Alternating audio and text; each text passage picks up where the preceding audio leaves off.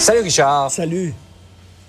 Investir 75 000 pour le gouvernement du Québec pour savoir pourquoi notre asphalte est d'aussi mauvaise qualité. Est-ce que c'est une dépense euh, aussi folle que ça? Euh, absolument pas. Écoute, je, je pensais, Ben ouais. moi, qu'il y a déjà eu des enquêtes comme ça. C'est la première enquête qu'on fait du genre en disant Hey, comment ça se fait, notre asphalte craque tout le temps? N'importe qui qui est allé au Nouveau-Brunswick ou en Ontario. Moi, une fois, j'avais mes enfants dans mon auto, OK? J'étais au Nouveau-Brunswick. On approchait de la frontière québécoise. J'ai dit aux enfants, fermez vos yeux et dites-moi qu'on va arriver au Québec. Je te jure, là. Il y avait mes filles en arrière, puis là, là, on est arrivé au Québec.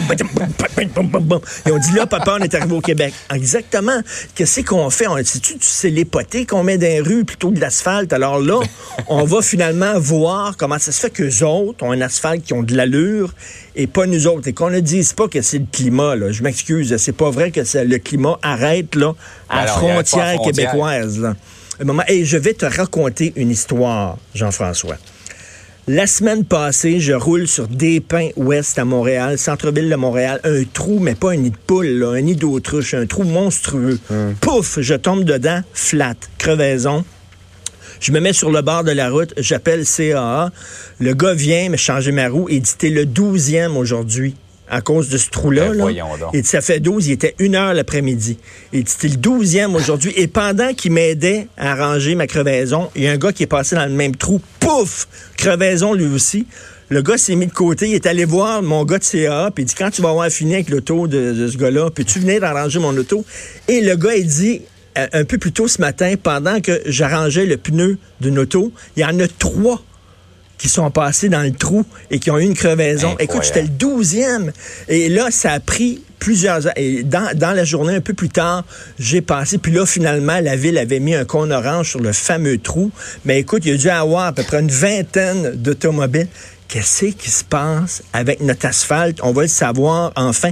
Comment ça se fait que cette enquête-là n'a pas été faite avant? C'est la première fois qu'ils font ça. Moi, j'en reviens pas, mais bref. Euh, tant mieux, on va finalement savoir le secret Ben oui. de l'asphalte des autres.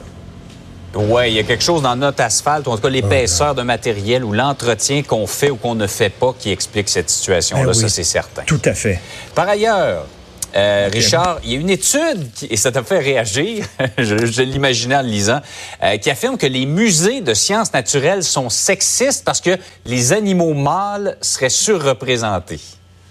On veut la parité dans les zoos. OK, on veut la parité dans les musées de sciences naturelles. Ils ont, il y a des chercheurs qui ont analysé le sexe de 2 millions et demi, 2 millions 500 000 animaux empaillés exposés dans cinq musées du monde. Ils sont allés voir les animaux, ils se sont penchés, puis ont vu si l'animal avait une didine ou n'en avait pas. OK? Puis là, pendant ils ont fait ça 2 500 000 fois. Et là, ils se sont rendus compte qu'il y a plus d'animaux mâles que d'animaux femelles dans les musées de sciences naturelles. Voulez-vous rire de moi? Je veux dire, là, c'est rendu de la maladie mentale.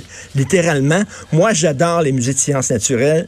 Euh, je suis allé voir celui de, de Londres, celui de New York, celui de Paris. Dès que je vais dans une ville, je vais voir ça, j'aime ça. Alors, je vais là avec mes enfants, puis là, je leur montre, mettons, un éléphant empaillé.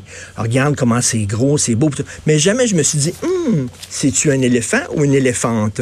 Attends, on va aller vérifier. Je m'en fous. Et là, on dit les oiseaux exposés, 40% des oiseaux exposés dans les musées sont des oiseaux femelles et euh, 60 ce sont des oiseaux mâles parce que les oiseaux mâles, c'est eux autres qui ont les plumes les plus colorées. On le sait, c'est eux autres qui font la parade nuptiale, c'est eux autres qui veulent euh, en mettre plein la vue aux femelles, etc.